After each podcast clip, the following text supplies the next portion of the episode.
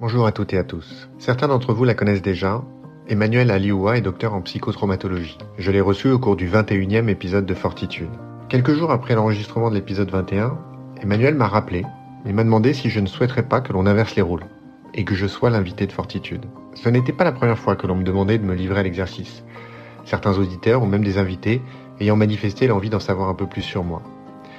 Mais une certaine pudeur, et surtout la crainte que cela ne vous intéresse pas, m'ont d'abord retenu. Puis Emmanuel m'a convaincu en m'expliquant que de toute façon je pourrais toujours renoncer à le publier par la suite. Alors j'ignorais complètement ce qu'Emmanuel avait à l'esprit et je n'avais aucune idée du type de questions qu'elle allait me poser. Se reposant sur mon livre, nos conversations passées et sur mes entretiens avec les autres invités de Fortitude, Emmanuel a eu une analyse d'une finesse et d'une justesse redoutables. Au fil de notre entretien, Emmanuel a fait ressortir des choses enfouies en moi qui expliquent, en grande partie, la naissance et la vie de ce podcast. Mais elle a fait bouger d'autres pièces du puzzle, comme elle le dit. Je n'en suis pas ressorti indemne. Notre échange est intime. Il est sincère. Après avoir longtemps hésité, je suis heureux de vous le partager. Non pas par égocentrisme, mais par volonté de cohérence et d'honnêteté. Vous avez le droit, ainsi que mes invités, de savoir à qui vous avez affaire.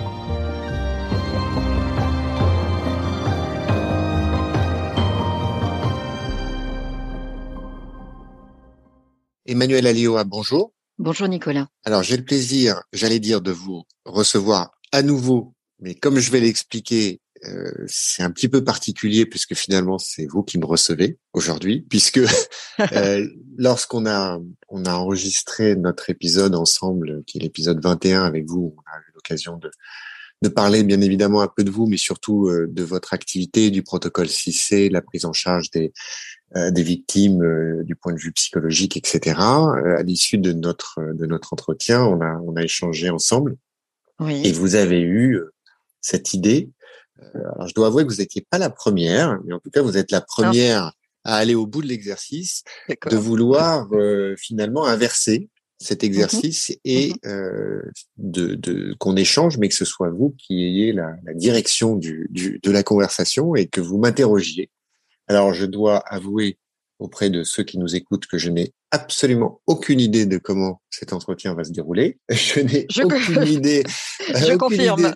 voilà, de ce que vous avez en tête et ce que vous avez envie de me poser comme question. Mais c'est vrai que, oui. alors, au début, j'étais un petit peu hésitant parce que je me suis dit, mais ça va pas passionner nos auditeurs euh, de, de m'écouter moi. Hein. C'est mm -hmm. mes invités qui sont largement plus intéressants. Puis, euh, j'ai eu pas mal de feedback en fait de, de aussi bien d'invités que de que d'auditeurs qui me disaient que mmh. ça pouvait effectivement les, les intéresser. Alors euh, allons-y, on va voir ce que ça donne. Je, je vous laisse euh, je vous laisse libre de, de, me, passer au grill, Emmanuel. Parfait. D'abord, je vous remercie de votre confiance parce qu'effectivement, comme vous le dites, vous avez eu probablement d'autres appels du pied et je suis ravie que vous ayez accepté le mien. J'ai rencontré effectivement quand vous avez souhaité m'interviewer et euh, j'ai découvert au préalable, euh, par votre intermédiaire, un livre que vous avez écrit euh, qui s'appelle Ils avaient tout compris, le développement personnel selon les penseurs antiques. Alors forcément, en préparant un peu, mais alors vraiment un peu cet, euh, échange, euh, je me suis rapprochée du livre un peu plus en détail. Et euh, au tout début de votre livre, vous indiquez vouloir transmettre un héritage de conscience plutôt plutôt que d'or. Et, et, je me suis demandé qu'est-ce qui. Alors, quel âge vous avez, Nicolas? J'ai 43 ans. Ok, donc qu'est-ce qui qu'est-ce qui fait euh, qu'un jeune homme, je peux dire ça, moi ayant 54 bientôt, euh, de 43 ans, s'intéresse plus à la conscience qu'à ce qui brille? Comme j'ai déjà eu l'occasion de l'expliquer, oui. la, la, la, démarche du livre, euh, c'est une démarche qui était euh, destinée uniquement à mes enfants. Euh, je voulais, j'ai donc trois enfants hein, qui ont 16, 13 et 9, marqués par cette phrase de, de Platon que vous venez de citer, je me suis dit que ce serait intéressant de leur léguer euh, un recueil de ce qui m'avait marqué dans mes lectures, de ce qui m'avait marqué dans la philosophie antique, pour que si jamais un jour ça les, intéresse, ils puissent se reporter à ce recueil et euh, retrouver euh, dans un seul et même ouvrage un certain nombre de, citations, de passages qui, qui m'ont plu, qui m'ont touché et qui surtout caractérise ce que je considérais être ma philosophie de vie aujourd'hui. Et au départ, j'avais absolument pas l'ambition d'être publié, euh, comme c'était le cas d'ailleurs pour mon premier ouvrage. J'ai vraiment fait ça euh, dans une optique purement personnelle et familiale. Et puis, euh, donc j'ai rassemblé toutes mes notes, j'ai j'ai repris tous mes livres avec tous mes post-it, tous mes passages surlignés. Et je me souviens même, ça peut paraître un petit peu risible, mais j'avais acheté un joli cahier relié avec des, des, des, pages blanches d'une certaine épaisseur, avec une bordure légèrement dorée, et j'avais entrepris de, de, recopier ces passages, de recopier ces phrases à la main. Et puis voilà que ce que ce recueil existe, qu'il soit posé dans notre bibliothèque. Et puis je me suis dit voilà si un jour ça les intéresse, ils pourront s'y reporter. Ou si jamais je disparais, bah voilà il y aura il y aura cet héritage là. Et puis au cours de, de cet exercice, je me suis dit que je manquais un peu de courage et que peut-être je pouvais écrire ça sous un format qui soit destiné au plus grand nombre. Et du coup, là, je, je, je, suis passé à une étape supérieure où effectivement, j'ai entrepris l'écriture du livre qui finalement a été a été publié. Euh, moi, je ne sais rien de vous, Nicolas, si ce n'est que vous avez souhaité qu'on échange sur mon parcours et qu'on a eu cette première interview. Et je serais assez intéressée euh, que vous m'indiquiez, euh, enfin que vous m'expliquiez plutôt ce qui est important pour vous. Alors, j'ai bien compris hein, la question de la transmission, de la conscience de quelque chose. Euh, et d'ailleurs, je vous demanderai probablement un peu plus tard pourquoi c'est si important pour vous. Est-ce que ça fait écho à d'autres une absence de transmission, par exemple. Euh, mais à court terme, qui êtes-vous? D'où venez-vous? Quel est votre parcours? Mon parcours, il est. Euh, votre, votre question, elle est double, hein, puisqu'il y a mon parcours euh, assez biographique, et puis il y a pourquoi, d'où vient cette cette volonté de, de, transmission ou en tout cas de, de, communiquer un certain nombre de choses. Bon, mon parcours, il, il est relativement relativement simple à raconter. Hein. Je, je, suis né en France euh, de parents. Alors ma mère est d'origine espagnole euh, puisque sa famille a, fui euh, l'Espagne sous, sous, Franco. Elle, elle est née euh, à Toulouse. Elle a commencé sa vie dans un camp de réfugiés et euh, fait le reste de, de, Elle a un peu voyagé un peu partout. Euh, elle a vécu longtemps en Afrique, puis ensuite elle a, elle a, rencontré mon père et elle a fait sa vie en France. Et mon père, lui, est né à Nice. Il a fait toute sa vie euh, et sa carrière en France. Et moi, je suis né euh, à Paris.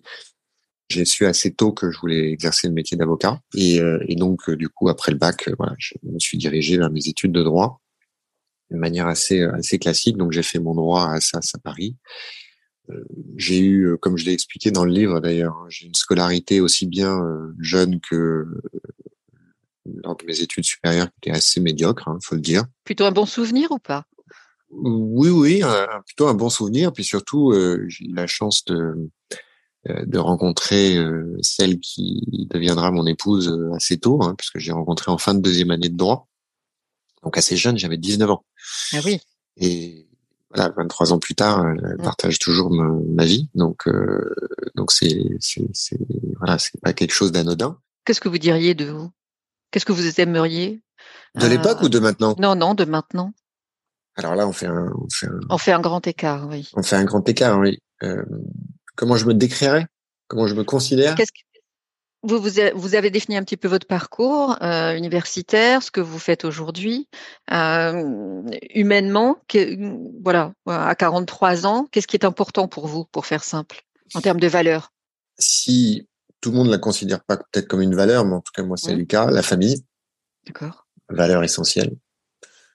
Euh, est-ce que ça veut dire que quels que soient les aléas, je vais peut-être rebondir à chaque fois, hein, oui, oui, est-ce que ça veut dire que quels que soient les aléas euh, rencontrés, euh, l'essentiel, euh, c'est de tenir euh, la famille à flot, même si euh, bah, parfois on, on, peut avoir envie d'autre chose, ou est-ce que si un jour le, voilà l'épanouissement, l'harmonie, le bonheur le sentiment amoureux n'est plus au rendez-vous, euh, bah, la famille peut peut ne plus être aussi soudée et, et, et que c'est une option envisageable.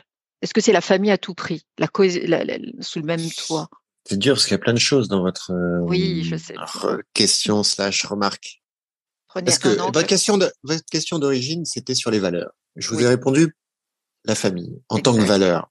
Donc si je déroule là-dessus, oui. Pourquoi c'est une valeur? Parce que lorsqu'on décide de fonder une famille, on a effectivement une, on prend une responsabilité. Je considère qu'on prend une responsabilité. Mmh.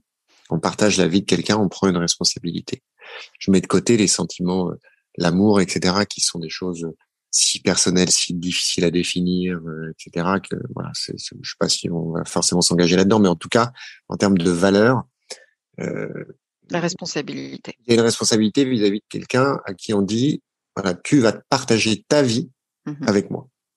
Et ensuite, une responsabilité évidente vis-à-vis des enfants qu'on décide de mettre au monde, qu'on décide de faire venir sur cette terre et dont on a la responsabilité de, de voilà, de protéger, de faire grandir et d'orienter, d'accompagner pour qu'ensuite ils sortent du nid et ils vivent leur propre leur propre existence.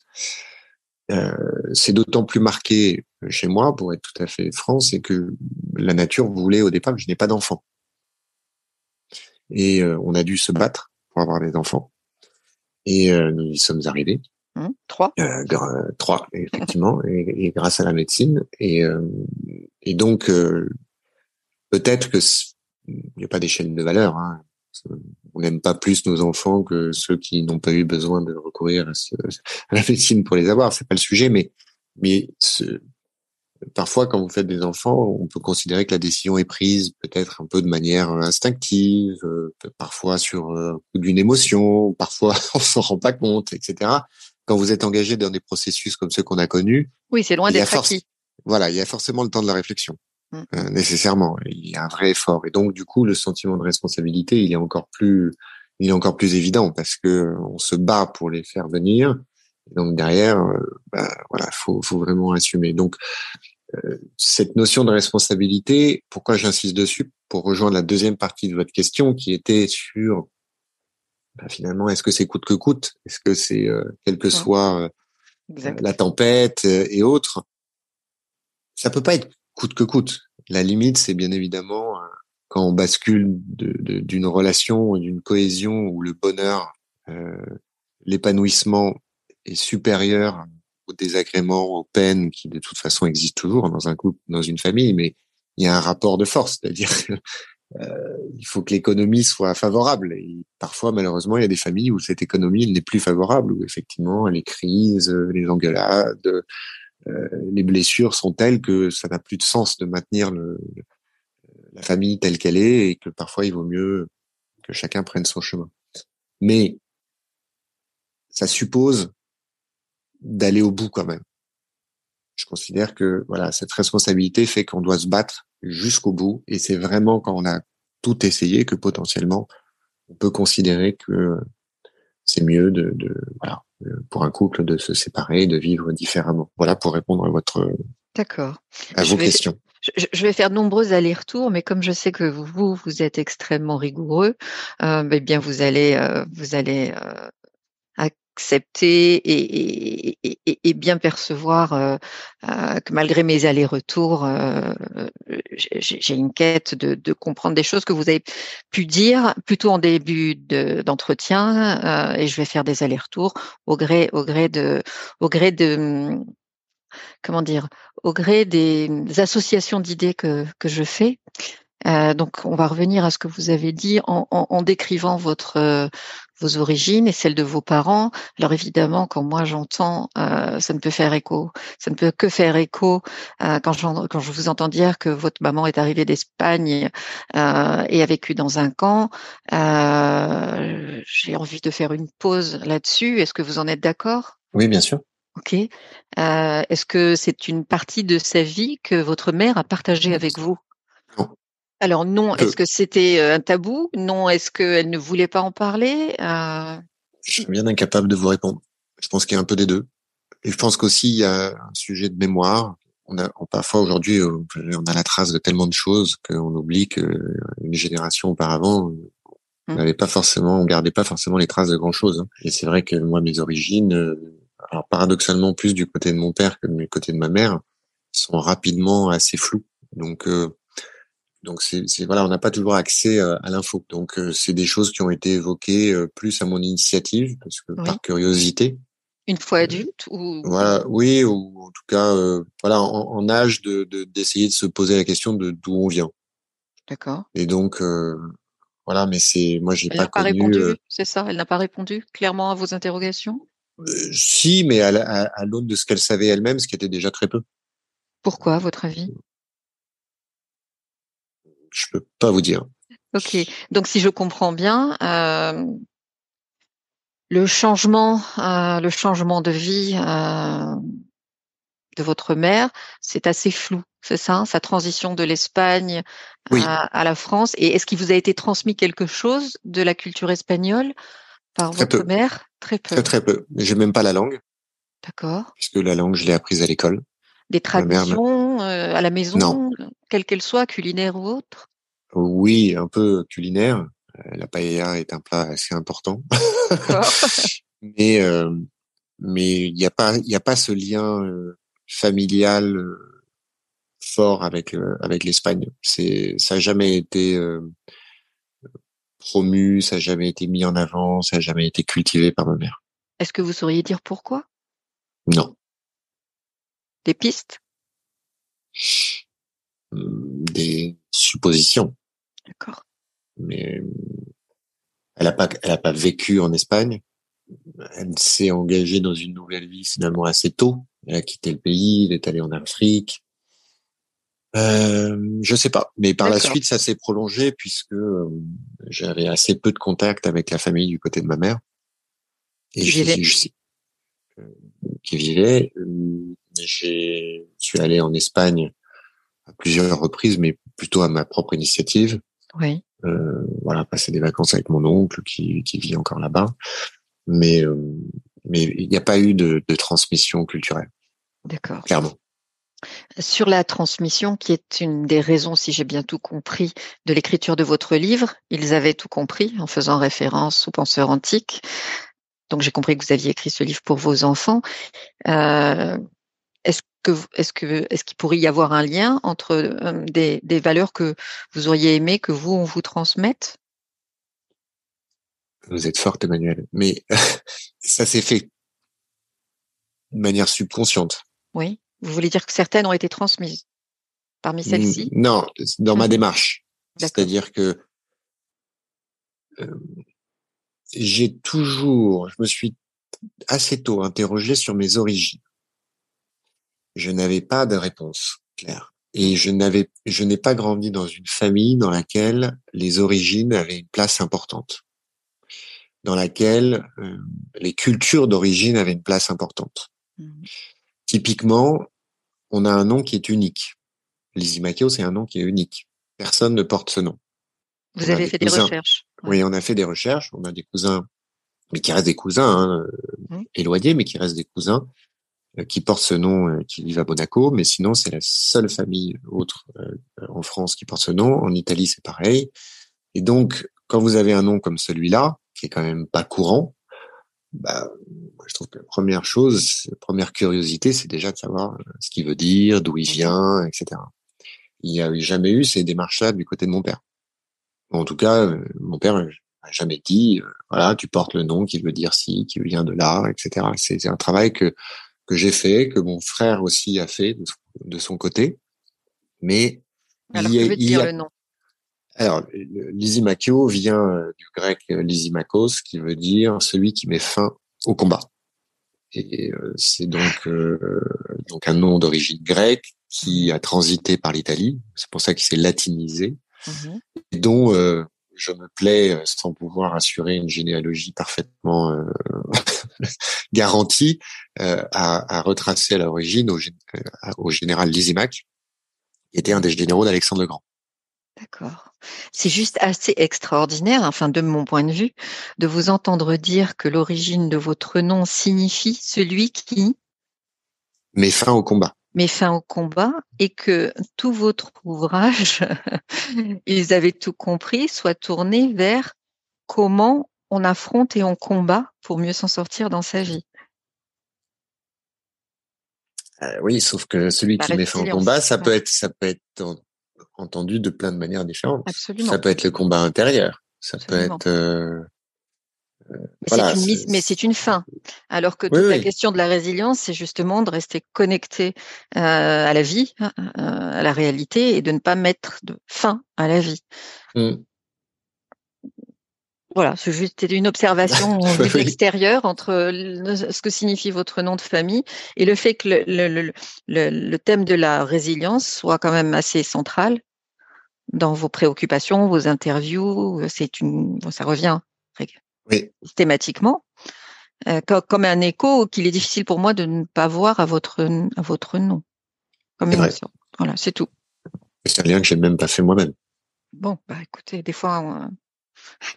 D'où l'intérêt de converser. Ok, et donc vous répondiez à ma question qui était de est-ce que euh, les valeurs que vous souhaitez transmettre à vos enfants euh, via ce livre pourraient être une façon de, alors de réparer, mais en tout cas, est-ce que c'est parce que vous auriez aimé qu'on fasse pour vous, oui. Euh, tout simplement?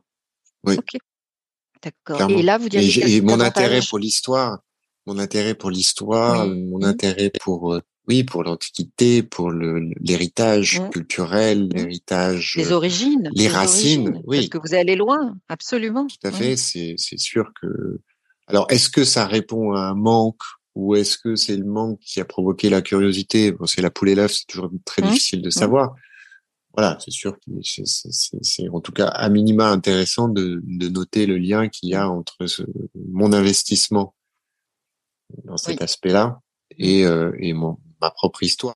Comment vous vous êtes construit d'un point de vue de la, référence? Vous êtes construit comme je suis français, puis ça commence là. Comment on se construit quand on quand on a si peu d'informations ou, ou, de d'usage culturel, cultuel, euh, des ben, origines de nos parents? jeunes hum. on, gratte. on va chercher. Et euh, je pense que c'est pas euh, un hasard si voilà quand j'ai mis vraiment le, j'ai commencé à toucher du doigt l'Antiquité euh, et que euh, j'ai établi, en tout cas j'ai identifié ce lien euh, possible, peut-être totalement factice, mais en tout cas possible euh, entre nous, notre nom, notre famille et des origines antiques et, et le bassin méditerranéen, etc. Bah, ensuite, je plus rien de m'arrêter. Il a fallu que mmh je voilà, que je creuse, que mmh. Et puis, euh, je, je, je, dois aussi vous avouer une chose, c'est que euh, j'ai fait un tatouage assez tard, hein, d'ailleurs, parce que je crois que je me suis tatoué, euh, je sais plus quel âge j'avais. Enfin, j'avais déjà une trentaine d'années. Hein. C'est pas un truc de jeunesse. Le tatouage que j'ai fait, c'est euh, Lysimachos écrit en grec ancien. D'accord. Donc, euh, un peu comme vous, il y a l'approprier. Exactement. Il y a un, ça? Il y a un vrai besoin. Il y a un vrai besoin. Et puis, de toute façon, enfin, c'est pas il n'y a rien de très original là-dedans. Je pense qu'on est tous comme ça, on en a plus ou moins conscience, on est plus ou moins bien servi par la vie ou par euh, l'histoire de sa propre famille. Effectivement, malheureusement, il y a des, il y a des gens qui peuvent pas retracer, qui qui qui n'arrivent pas à s'identifier. D'ailleurs, moi, je considère même, et là on déborde, hein, mais Aujourd'hui, il y a un certain nombre de difficultés, de névroses ou autres, qui procèdent justement de ce manque de ou de comportement, ou de comportement agressif, violent. Et donc, pour répondre à votre question euh, sur l'attachement euh, patriotique, la France, pas la France, l'Italie, pas l'Italie, la Grèce, etc. Bah, voilà, moi, je suis né en France, j'ai grandi en France. Euh, je suis euh, absolument et résolument français. J'aime profondément mon pays, j'aime profondément son histoire. Euh, je suis très patriote. Maintenant, euh, j'ai conscience de ce que c'est que d'être français et j'ai conscience de mes origines, que c'est forcément. Euh, alors, il n'est pas toujours doux, mais en tout cas un mélange. Euh, c'est une recette, c'est plein d'ingrédients. Et voilà, ma mère, à quelques années près, serait née en Espagne. sa sœur aînée est née en Espagne. et la fuite a fait qu'elle est née en France. Mon père, il a des origines italiennes. Quand on sait que l'Italie réunifiée, c'est 1860, et que mon grand-père, donc son père, est né en 1890, on voit bien tout ce qu'il y a de, de flou et parfois mmh. d'indéfini quand on essaie de déterminer des origines. Mais euh, voilà, et donc moi aujourd'hui, je, je n'écarte rien. C'est-à-dire que je n'écarte ni mon attachement à la France, pays qui m'a vu grandir, qui m'a donné ma chance, qui m'a donné ma vie, euh, ni mon attachement à l'Espagne, que je connais pas aussi bien que j'aimerais le connaître, euh, ni mon attachement au bassin, ce que j'appelle le bassin méditerranéen, mhm. à défaut d'être plus précis, mais que ce soit l'Italie et bien sûr, euh, au bout du compte, euh, la Grèce. Mais tout ça à, des degrés très différents, mhm. très diffus. en fait, ce qui m'intéresse de, de, de, comprendre, c'est et c'est ce qui m'a interpellé lorsque la première fois on a eu un échange et que vous souhaitiez que euh, m'interviewer, je me suis tout de suite dit mais quel est son parcours? Pour s'intéresser à la problématique de la résilience. On arrive rarement euh, à être intéressé par ces sujets-là, tout comme euh, le traumatisme, euh, la psychologie, par hasard. On arrive rarement par hasard à, se pencher sur ces sujets-là avec redondance, insistance. et je m'interrogeais, mais par quoi est-il passé pour avoir envie de comprendre les leviers, ce qui fait que malgré l'adversité, euh, les gens, les gens continuent d'avancer et voire transforment euh, l'adversité euh, et les difficultés en un facteur de croissance. Et, et, ça m'intéresse évidemment de ce fait de savoir comment, quel, pourquoi, quel a été le parcours pour vous. Donc j'ai déjà un, un éclairage que je trouve très aidant sur la question des, des origines, de l'histoire. Après, il y a d'autres éléments que vous n'avez pas, hein, qui peut-être peuvent l'expliquer, mais mon père a perdu son père quand il avait 12 ans. Euh, ensuite, s'en est suivi une, une, vie assez compliquée, une enfance compliquée, euh, des difficultés financières, etc. Et c'est euh, ce qu'on appelle, euh, parfois trivialement, mais le, un self-made man, un mmh homme qui s'est fait seul, et qui a d'ailleurs un parcours assez exceptionnel, une carrière assez exceptionnelle, et qui s'est fait tout seul. Euh, ma mère, voilà, on en a parlé, forcément, euh, ça a été des origines compliquées, une vie, euh, une enfance compliquée, euh, sous le sceau d'une certaine pauvreté. Et ensuite, mmh. après, je garderai pour moi d'autres d'autres mmh. détails. Mais en ce qui me concerne personnellement, voilà, j'ai pas été confronté à, l'adversité, à l'image de, l'adversité qu'ont connu mes invités.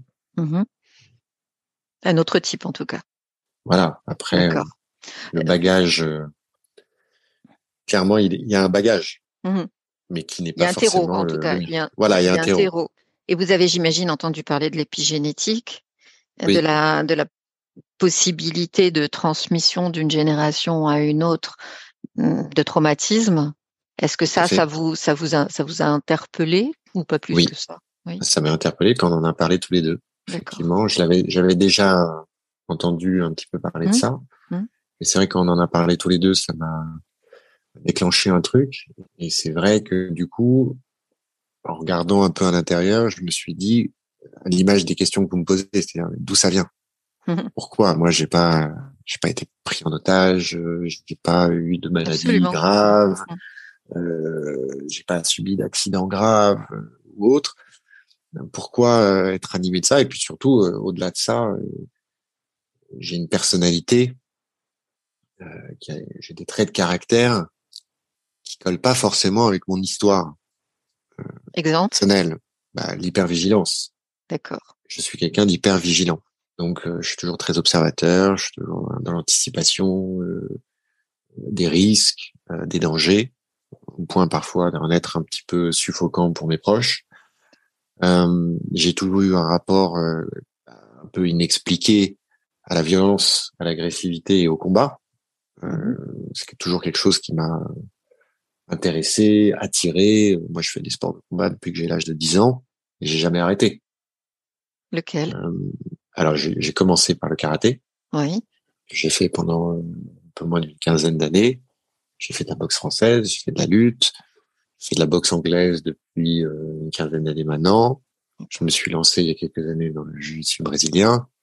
Euh, voilà, c'est toujours quelque chose qui a, qui a occupé une part très importante de ma vie. J'ai toujours fait du tir, tir sportif, je hum. précise. D'accord. Euh, et puis, j'ai toujours eu voilà cette, cette interrogation sur ce que je voulais faire de ma vie. Et pendant longtemps, je me suis voilà, il y avait une voie qui partait à gauche, qui était éventuellement de m'engager. Oui.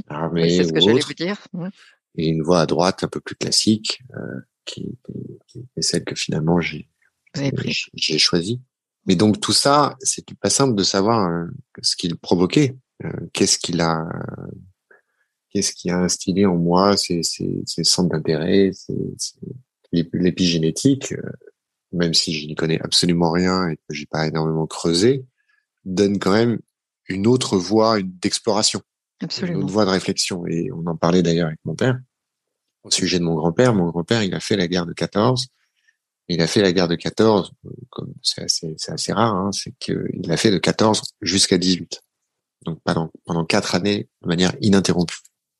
Ce qui est rare puisque on connaît les statistiques. Hein. Euh, entre le fait d'être blessé ou d'être tué, c'est pas simple, ou d'être mobilisé plus tard. Euh, finalement, il n'y a pas tant que ça. Et, et, et quand on connaît l'histoire de la Première Guerre mondiale, quand on sait ce que ça a été comme comme type de guerre, etc., et que ce n'est entre guillemets que mon grand-père. Donc en termes de filiation, on n'est pas, on remonte pas à 600 ans. Hein. C'est, c'est voilà, c'est une génération. Bah, du coup, quand il m'a raconté, on parlait de ça, j'ai pensé à vous, j'ai pensé à mmh, mmh. l'épigénétique. Je me suis dit, bah ça, ça doit forcément laisser des traces quand même. Mmh, exact. Bah après, c'est des, des, hypothèses totalement euh, de comptoir, hein, comment dire. Ou à vérifier. Ou à vérifier. Ou à vérifier. Mais, euh, euh, finalement, si c'est là, c'est là, c'est tout. Après, il faut affronter. De la même manière que mon grand-père maternel, lui, était résistant au Franco, qu'il a été retenu prisonnier, etc. Pour le peu que je sache de, de, sa vie.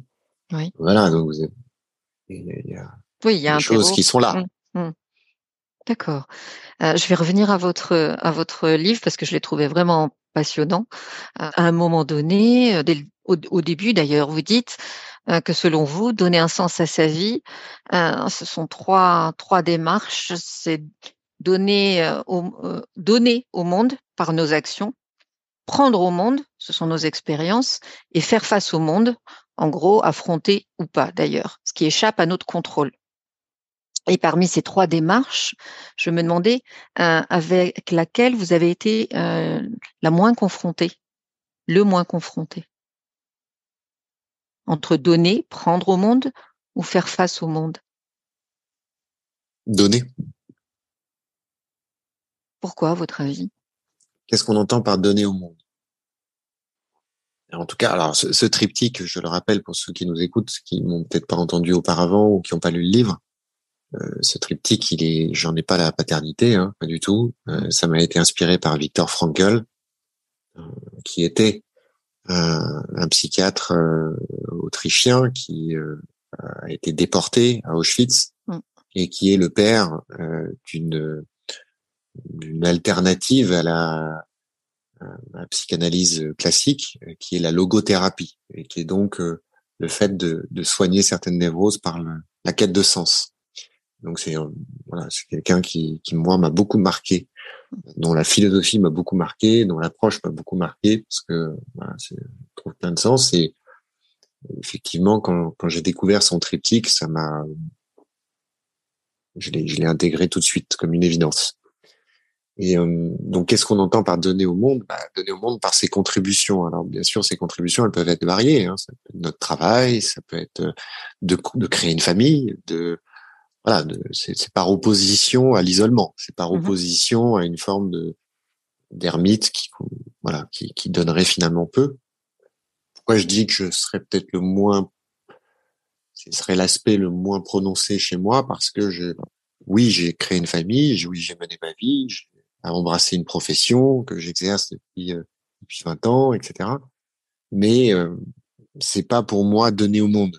C'est-à-dire ça, ça reste très égocentré tout ça. Ça reste quoi, par exemple, donner au monde? Bah Aujourd'hui, par exemple, euh, je considère que ce que je fais avec Fortitude, c'est une façon de donner au monde. Je fais, c'est exactement ce que j'allais vous dire, parce que ça fait quand même euh, ces interviews-là, c'est donner au monde, c'est partager. le livre, c'est pareil. Absolument. Ah, ces activités-là, c'est une façon de donner au monde. C'est une façon de toucher des gens euh, qui ne me connaissent pas, que je ne connais pas, que je ne connaîtrai mmh. peut-être jamais, mmh. euh, sans. Euh... Mais ça vous semble insuffisant encore? Ah non, alors, peut-être qu'un jour oui. En tout cas, aujourd'hui, c'est c'est très très très très euh, épanouissant. D'accord.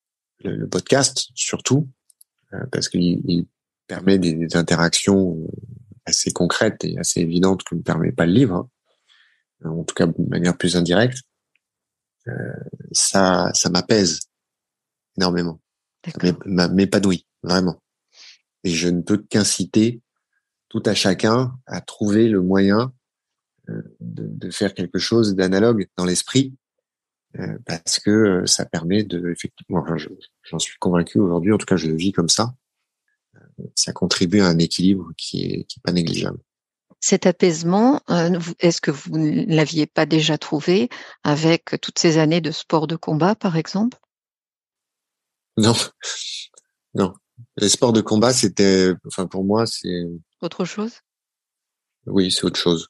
C'est un, combat contre moi-même déjà, euh, et puis surtout, c'est euh, c'est une façon de garder le peut-être le démon en cage. D'accord. Disons quand je pratique pas pendant plusieurs semaines. Vous le ressentez. Les autres aussi, c'est ça?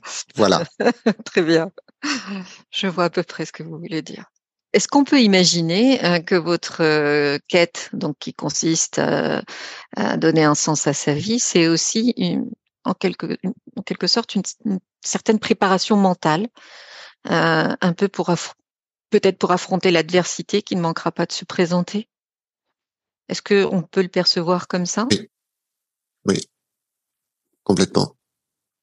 C'est, on en parle souvent avec mon épouse qui me provoque, qui me charrie sur le, nombre de livres que je peux lire, euh, ou sur euh, voilà le nombre de podcasts que je peux écouter. C'est vrai que je suis assez insatiable, insatiable. Euh, Boulimique, vous diriez? Non.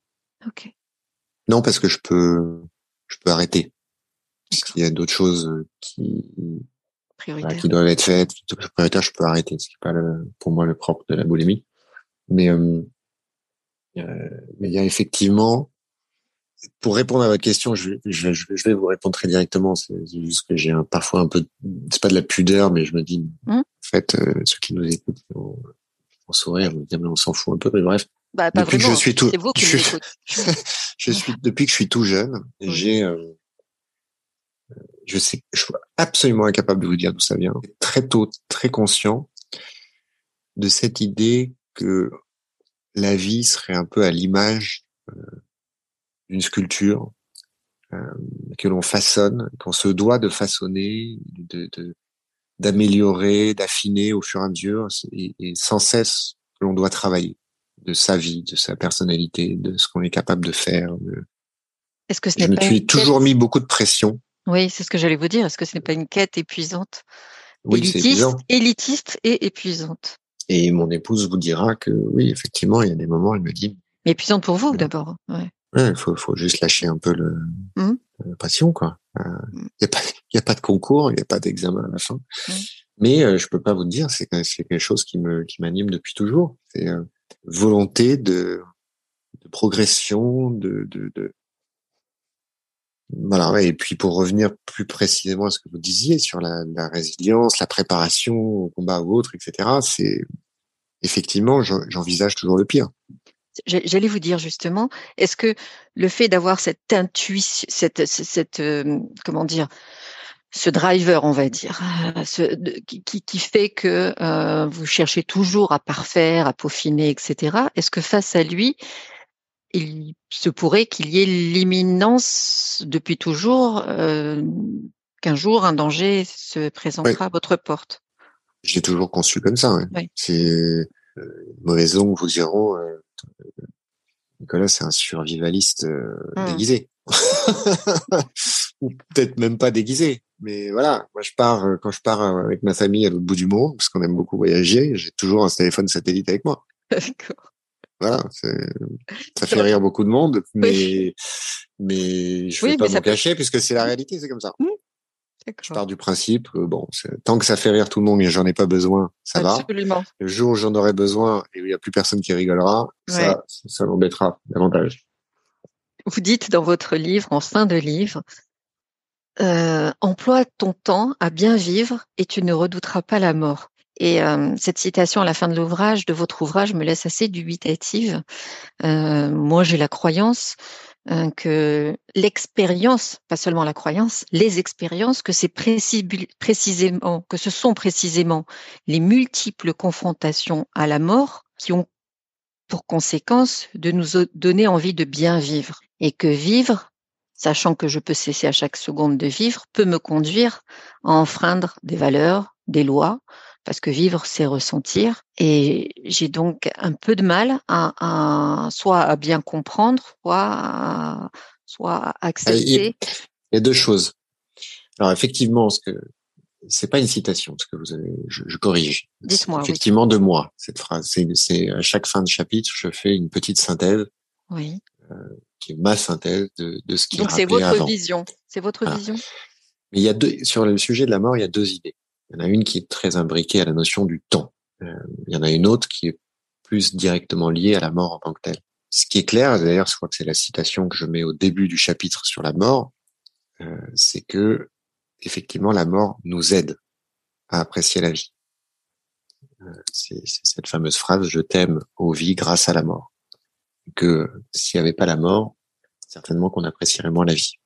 Ça, j'en suis convaincu. Et vous avez raison quand vous dites le fait de toucher du doigt ou d'être spectateur ou de vivre plus ou moins directement une expérience de mort fait que, en principe, ça aide à apprécier davantage la vie et à la vivre pleinement.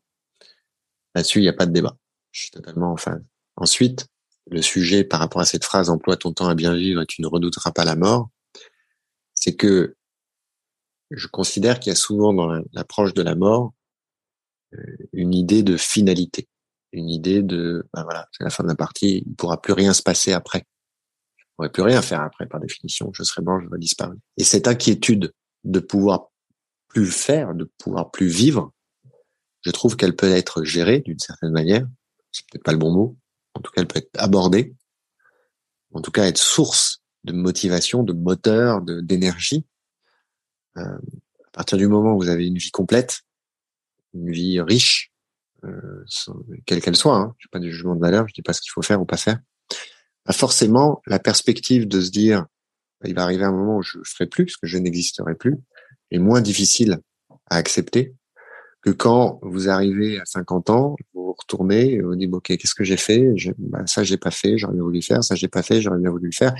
Et bah du coup là la perspective de la mort qui peut approcher ou qui est imminente est beaucoup plus inquiétante. Mon propos il est là et d'ailleurs quand je j'ai eu cette discussion avec ma fille à une époque où elle était très euh, ce qui est souvent le cas pour pour les enfants hein, quand ils d'abord vers 10 ans je pense mais le sujet de la mort on a beaucoup parlé de la mort, qui pour moi est pas du tout un sujet tabou, notamment avec les enfants. Parler de ma mort, et je lui disais, euh, je pense avec beaucoup de sincérité. Après, euh, c'est une fois qu'on y est qu'on sait vraiment. Mais, mais je lui disais, si je dois disparaître, bien sûr que tu seras triste, etc. Mais tu ne le sois pas pour moi.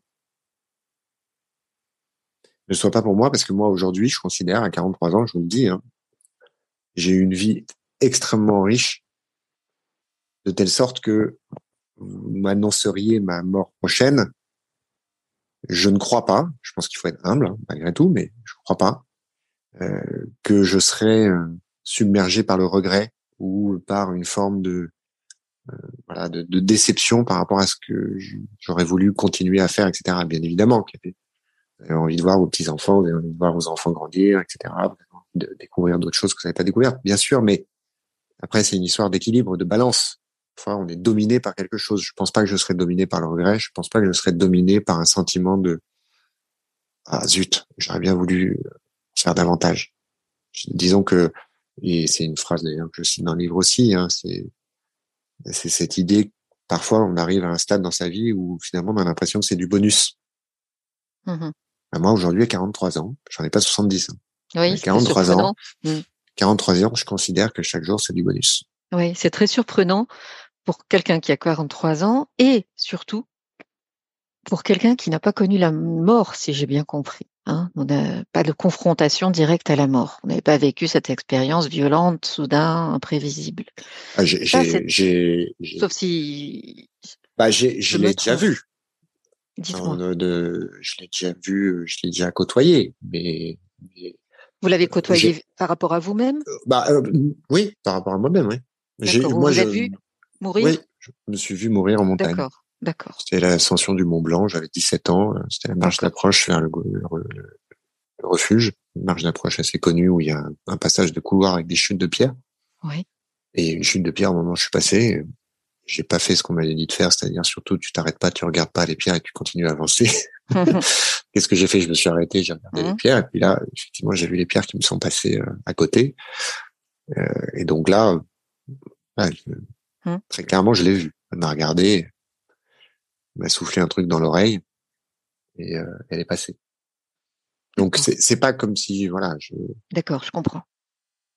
Je mais pour autant, j'en ai pas, je l'ai pas côtoyé comme euh, peuvent le côtoyer. Euh, oui, oui, des unités, des first etc. Bien sûr, bien sûr. Des, médecins. bien sûr, mais en n'ayant pas cet élément hein, d'information et en lisant, on ne craint la mort que si l'on n'a pas assez vécu. Euh, je me faisais la réflexion acerbe que c'était vraiment une, une, une, réflexion de euh, de comment le dire poliment. Euh, de, de, citoyens euh, angéliques euh, en temps de paix. Et que mmh. oui, oui. vous, vous comprenez? oui. Mmh. et, et, que précisément on ne la vie la vie ne s'apprécie qu'à l'aune de notre confrontation violente, soudain, imprévisible, mais véritablement. C'est un mmh. recadrage émotionnel extrêmement puissant. Il, y a, il est non seulement émotionnel, mais il est correctif. Ce face à face avec la mort, c'est face à face avec la mort. Que c'est, on n'a pas la main dessus. Hein, ça fait partie de ces choses que vous détestez, c'est-à-dire l'absence de contrôle, et euh, ça vous change radicalement. Par conséquent, après, on a effectivement une acuité. Euh, vis-à-vis de la vie euh, et de la chance qu'on a d'être en vie et de la possibilité que ça puisse s'arrêter à chaque seconde comme une comme, comme une rupture d'anévrisme qui, qui, qui, qui, serait euh, une épée de Damoclès. Euh, c'est pour ça que je me disais voilà quelqu'un qui, qui sait que qui sait que la vie peut s'arrêter à n'importe quel moment et la mort se présenter. Est-ce que quelqu'un qui a véritablement expérimenté ce que ça veut dire que de pouvoir mourir d'une minute à l'autre j'ai la croyance qu'il est difficile euh, de continuer sa vie avec les mêmes, avec la même rigidité quant à nos principes euh, initiaux. Euh, parce que précisément, vivre nécessite de ressentir, de vibrer, et que la seule chose qui compte, c'est ça quand on sait que ça peut s'arrêter demain, quitte, quitte à enfreindre des valeurs, des lois. Mmh. Mais je pense que ce qu'on on est d'accord et que d'accord, il y a, pas dans, c'est pas antinomique. Ok. ça peut permettre cette option-là. Oui. D'accord. Il y a une idée très forte d'acceptation la mort. Et je pense que dans la philosophie, au sens euh, premier du terme, hein, oui. c'est-à-dire l'exercice de réfléchir pour vivre mieux, euh, tout à chacun doit intégrer la mort. C'est pour ça que j'y ai consacré un chapitre. Mmh euh, parce que moi, je dis souvent, je dis souvent qu'on devrait le dire aux enfants dès l'école. C'est un cycle. C'est un cycle. Ok. Il y a la vie, il y a la mort, et il y a rien de tabou à ça. Au contraire, profitez-en à fond parce que ça va s'arrêter un jour. C'est vrai que je, Ma, ma mère est d'un certain âge, elle est assez fragile aujourd'hui, affaiblie. Euh, ils vivent dans le sud, on les voit pas aussi souvent qu'on voudrait. Et c'est vrai que euh, j'essaie d'y aller avec euh, l'un ou l'autre de mes enfants. Euh, et je leur dis euh, sans morbidité euh, mal placée. Je leur dis mm-hmm. voilà, c'est des moments qu'il faut qu'il faut vivre qu'il faut aller chercher parce que ça peut s'arrêter et que ça, ça, fait partie des choses. Voilà. Et je pense que les enfants, euh, encore une fois, moi c'est pas du tout un sujet tabou à la maison. Au contraire, et ça les ça les aide à se construire, ça les ça les rassure paradoxalement. Ça les rassure. Les enfants, ils ont peur de ce qui de ce qu'on met dans le placard et absolument et qu'on ferme et le placard et surtout n'ouvre pas on peut tout imaginer. Exactement. Mais, euh, dans, dans, votre ouvrage, euh, il y, a, y, a, un bon nombre de, de citations un phare que vous avez sélectionné et, je me demandais si vous parveniez à vivre de façon synchrone avec euh, ces citations-là. Non. Non. Et quand ce n'est pas le cas, est-ce que ça porte souvent sur le même sujet? Non. Parce qu'on parle beaucoup du, on parle beaucoup du développement personnel, on parle beaucoup de des efforts que chacun doit euh, euh, mettre en œuvre pour progresser, que ce soit psychologiquement, professionnellement, familialement, etc. Bref. C'est vrai que moi-même, sur les réseaux sociaux, je communique beaucoup sur des sujets qui vont au-delà de ceux du livre ou de Fortitude. Hein. Mmh. J'aime bien partager des phrases que je trouve inspirantes euh, ou des techniques d'organisation de vie. D'ailleurs, voilà, j'ai un projet en tête de, de livre là-dessus, euh, sur ces outils, ces, ces petits trucs et astuces qui permettent de peut-être d'avoir une vie un petit peu voilà, plus pas maîtriser parce que souvent vous allez me sauter dessus si je dis ça, mais pas contrôler, mais voilà, d'avoir des, des fils d'Ariane. Des, mmh mmh Mais à aucun moment il faut se dire que c'est un chemin qui est tracé, qui est de, dont on doit absolument pas se détourner, euh, que euh, tous ces gens qui vous disent comment faire les choses euh, seraient eh eux-mêmes des, des, des, illustrations absolument fidèles. c'est pas vrai. Donc on s'y raccroche à quel moment alors? Bah, Parce que quand tout va bien, c'est facile. Mais c'est c'est c'est pas parce que quelque chose ne fonctionne pas tout le temps mmh qu'il faut pas y avoir recours. Euh, c'est comme le phare. Le phare, même dans une tempête, on le voit pas toujours. On va le voir à un certain moment, puis après il va disparaître derrière les nuages, et puis il va réapparaître. Euh, Et du coup, vous, vous allez, euh, bah, vous allez quand même garder ce, ce point d'attache dans la tempête. Vous allez vous entendre, et puis là, hop, ça va vous ramener dans le bon cap. Donc, l'idée, c'est que pour répondre ça à votre vous ramène, question, ou ça vous ramène dans le bon cap, ou ça vous culpabilise atrocement en vous disant, voilà, la route était celle-ci, tu ne l'as pas prise. Et je trouve que ça met une charge mentale et une pression et une culpabilité utile, je ne suis pas sûre. Disons que pour moi, c'est les, deux revers de la même médaille. Exact. Et que ce second revers que vous évoquez, pour lequel je vais me permettre une, une appellation qui est euh, finalement l'acceptation de, de, de soi et de de ses travers, de ses faiblesses, de ses failles, de ses fautes et de notre humanité, juste de notre humanité, de s'accepter comme ça, voilà, d'accepter notre fragilité, c'est indispensable euh, et c'est quelque chose que je découvre en toute sincérité. Quelque chose d'assez, euh, voilà, on respire. Mmh. Bon bah là, oui, ça j'ai pas fait ça comme ça. Ou là, euh, bah, je me suis pas. Euh, oui, je vais pas été contrôlé, comme j'aurais aimé. Je pas contrôler mes émotions. Euh, mmh. euh, voilà, moi, je suis pas quelqu'un qui, je suis pas extrêmement doué pour contrôler mes émotions. Vous le cachez bien. Je suis pas quelqu'un qui, voilà, je, j'ai encore une grosse marge de progression sur le sujet. Et euh,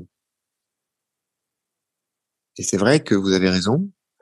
Jusqu'à maintenant, on peut se mettre beaucoup, beaucoup, beaucoup de pression euh, se rattacher à des, des, mentors, se rattacher à des guidelines, se rattacher à des principes. Mais aussi, et c'est indispensable, il faut, euh, comme dans l'exercice physique, y a un moment, euh, on doit laisser le corps se reposer parce que sinon on peut plus aller, on peut plus monter sur le ring, c'est pas possible. Et euh, bah, vous avez raison, il faut, il faut s'autoriser. Mais, mais, je reviens à la charge quand même. Vous avez trop raison. Il faut faire attention parce que c'est, c'est un chemin de crête.